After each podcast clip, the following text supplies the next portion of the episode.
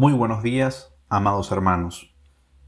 En esta oportunidad, continuando con la serie de mayordomía en el hogar, hablaremos de David y su familia.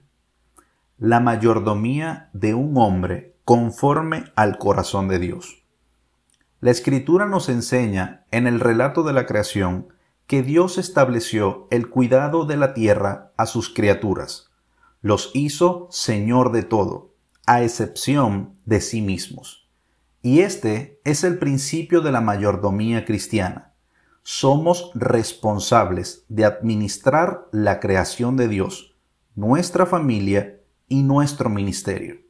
Sin embargo, es importante resaltar que nada de esto nos pertenece, ni siquiera nuestra propia vida.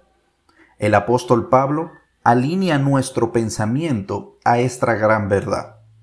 Con Cristo he sido crucificado, y ya no soy yo el que vive, sino que Cristo vive en mí.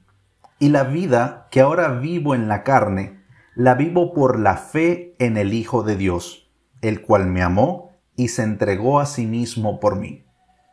Entender el principio de la mayordomía nos ayudará a desarrollar una espiritualidad cristiana dependiente de la gracia de Dios moldea nuestro pensamiento bajo dos criterios, nuestra ocupación y responsabilidad con los asuntos del reino y la dependencia absoluta de la asistencia divina. Entender la vida cristiana bajo estos dos lineamientos nos brindará un peregrinar cristiano lleno de bendición y de esperanza. El rey David tenía claro estos dos criterios, fue un rey responsable de los asuntos del reino de Dios y manifestó una absoluta dependencia a la asistencia divina.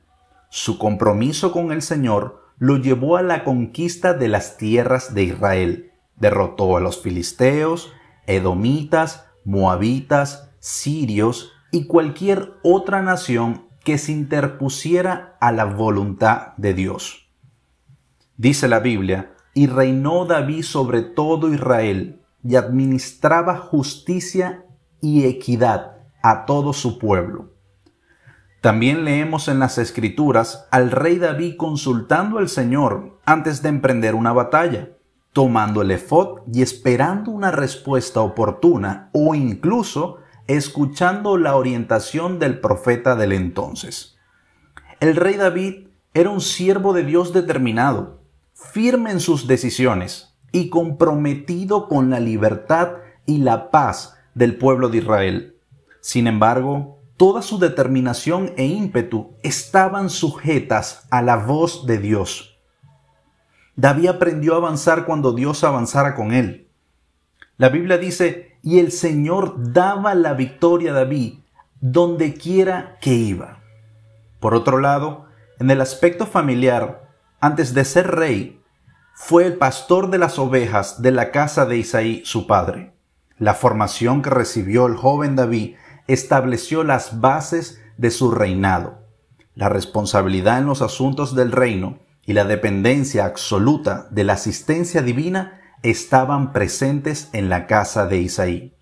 Es interesante notar cómo el temor de Dios invadía no solo la casa de Isaí, sino la ciudad natal de Belén. La escritura señala lo siguiente. Samuel hizo lo que el Señor dijo, y fue a Belén, y los ancianos de la ciudad vinieron a su encuentro temblando y dijeron, ¿vienes en paz? Y él respondió, en paz.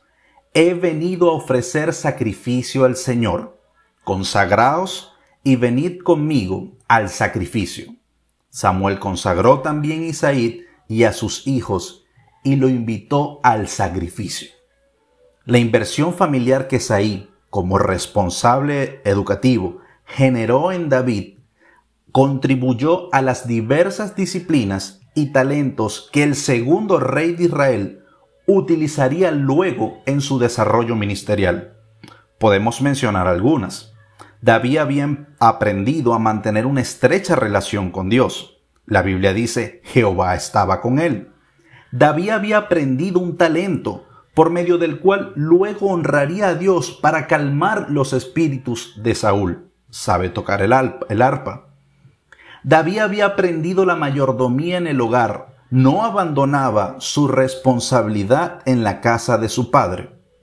Y siguieron a Saúl, pero como David era el menor, iba y volvía del campamento de Saúl a Belén, porque tenía que cuidar las ovejas de su padre. David había aprendido a honrar la casa de su padre. Luego de que asesinó a Goliat y llevaba su cabeza en mano, Abner lo tomó y lo llevó delante de Saúl, a lo que el rey preguntó. Y le dijo Saúl, Muchacho, ¿de quién eres hijo? Y David respondió, Soy hijo de tu siervo Isaí de Belén. Podemos notar la influencia de su familia en su desarrollo ministerial. David honraba a su padre hasta la muerte. Luego le tocaría a él ser padre y esposo. La escritura registra aproximadamente ocho esposas que sirvieron al rey David, como también 19 hijos e hijas. La mayordomía familiar de David se vio gravemente afectada por su pecado con Bexabé. Esto desequilibró todo su entorno familiar e incluso llevó a la muerte de cuatro de sus hijos. El profeta Natán había anunciado el castigo que venía sobre el rey. Sin embargo, él mismo declaró su sentencia. Entonces se encendió el furor de David en gran manera contra aquel hombre, y dijo a Natán, Vive Jehová, que el que tal hizo es digno de muerte, y debe pagar la cordera con cuatro tantos, porque hizo tal cosa y no tuvo misericordia. La vida familiar de David no fue tan placentera como él hubiese deseado. Su pecado con Bexabé lo hizo pagar esos cuatro tantos con la vida de sus propios hijos. El nacido del adulterio con Bexabé, Abnom, Absalom y Adonías.